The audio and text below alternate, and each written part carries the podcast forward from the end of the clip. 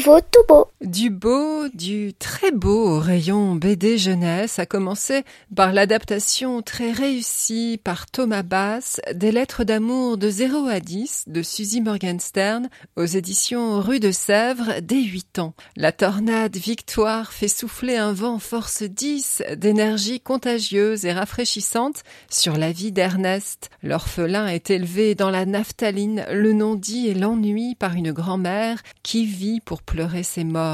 Victoire et sa collection de papier métallique, de tablettes de chocolat. Victoire et sa fratrie rousse au nom des douze tribus d'Israël. Victoire et le cinéma. Victoire et son amour fou pour Ernest. Voici une quête des origines épistolaires poignante et désopilante. Vous reprendrez bien une bouffée de bonheur. Cet Ernest-là est anglais et sa dulcinée se prénomme Ethel. Grasset réédite l'excellent Ethel et Ernest de Raymond Briggs, le roman d'une vie, celle des parents du petit Raymond, 41 ans dans le même petit pavillon de briques rouges dans la banlieue de Londres. Ethel, la prude et royaliste femme de chambre qui admire Churchill et les gens de la haute. Ernest, le livreur de bouteilles de lait aux sympathies communistes. Ethel, éternelle au progrès scientifique, et Ernest qui lui se tient à la page de la TSF au premier homme sur la Lune et à la hi et le petit Raymond qui grandit si vite, au lieu de travailler dans un bureau, le rêve de sa mère, il s'inscrit en école d'art. Tout ça n'est qu'une affaire de cheveux longs, d'alcool et de femmes nues, se lamentent ses parents dépassés, une émouvante traversée de la deuxième moitié du XXe siècle, à la fois so british et universelle, dès.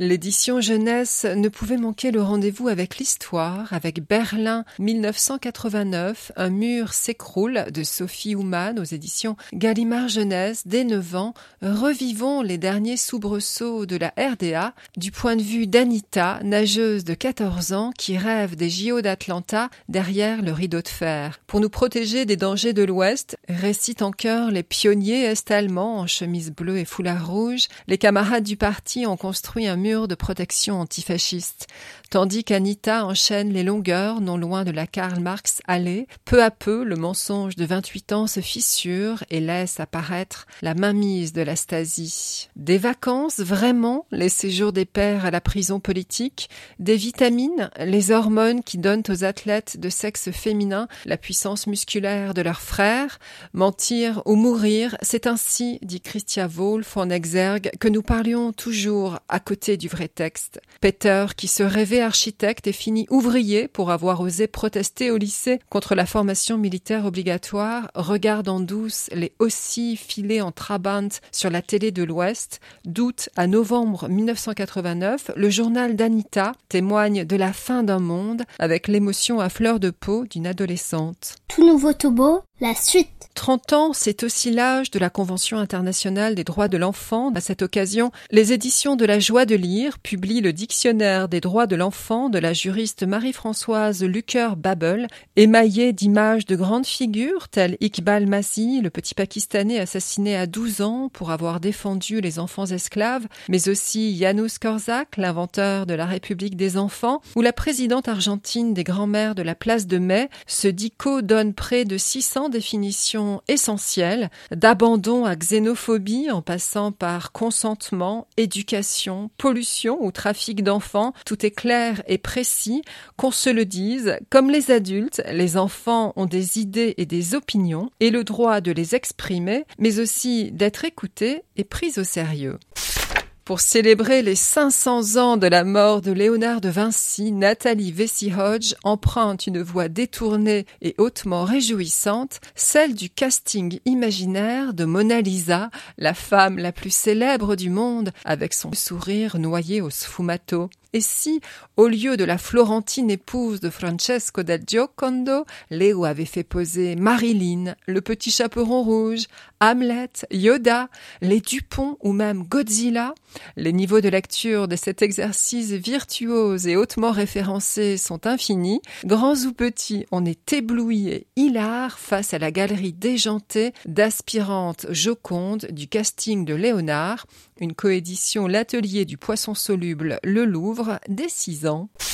continuons dans l'humour belge avec le livre qui n'aimait pas les enfants de Christine Naumann-Villemain, illustré par Laurent Simon aux éditions Nord-Sud Mijade. Dès 6 ans, sous le titre Enfantinement incorrect, les pages de garde à elles seules justifient l'existence de cet album. Tachées et gribouillées d'origine, elles ont de quoi donner des sueurs froides aux bibliothécaires.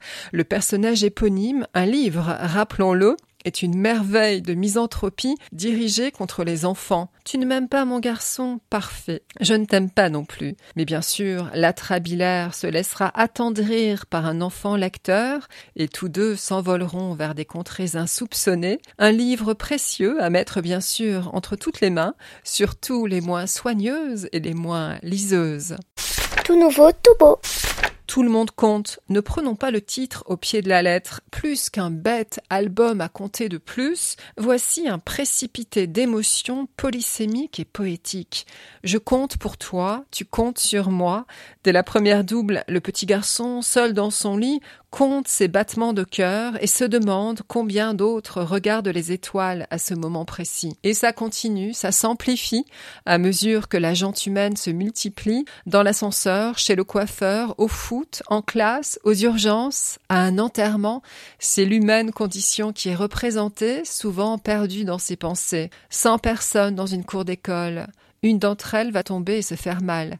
Une autre développera un jour un vaccin qui sauvera des millions de vies. Comme dans Les ailes du désir, le sublime film de Wim Wenders où des anges survolent Berlin en entendant ce que pensent les humains, l'auteur sait tout et organise une sorte de Où est Charlie sentimental au fil des pages en faisant revenir certains personnages. On est 7 milliards de personnes sur la même planète, chacune possède sa propre histoire, chacune compte.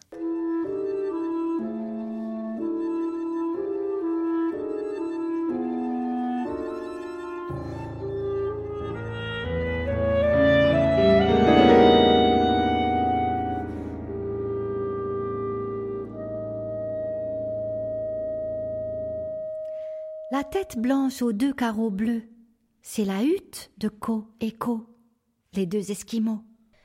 Ko et Ko sortent et s'aventurent sur la plaine de neige à la recherche du soleil. On se quitte avec la réédition du très bel album de la peintre Maria Elena Vera da Silva, avec un texte de Pierre Guéguen aux éditions Chandaigne dès quatre ans. L'épopée surréaliste et initiatique de deux Esquimaux, Ko et Ko, partis en quête de notre étoile.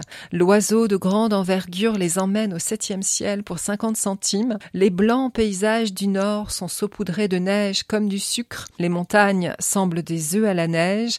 Les fillettes sont des Pinette, aux bras blancs, aux bas blancs, aux robes roses. Le livre avec CD audio est lu par Maria de Medeiros et mis en musique par Sergio Azevedo. Que c'est beau! Que c'est beau Disco écho, la bouche en haut.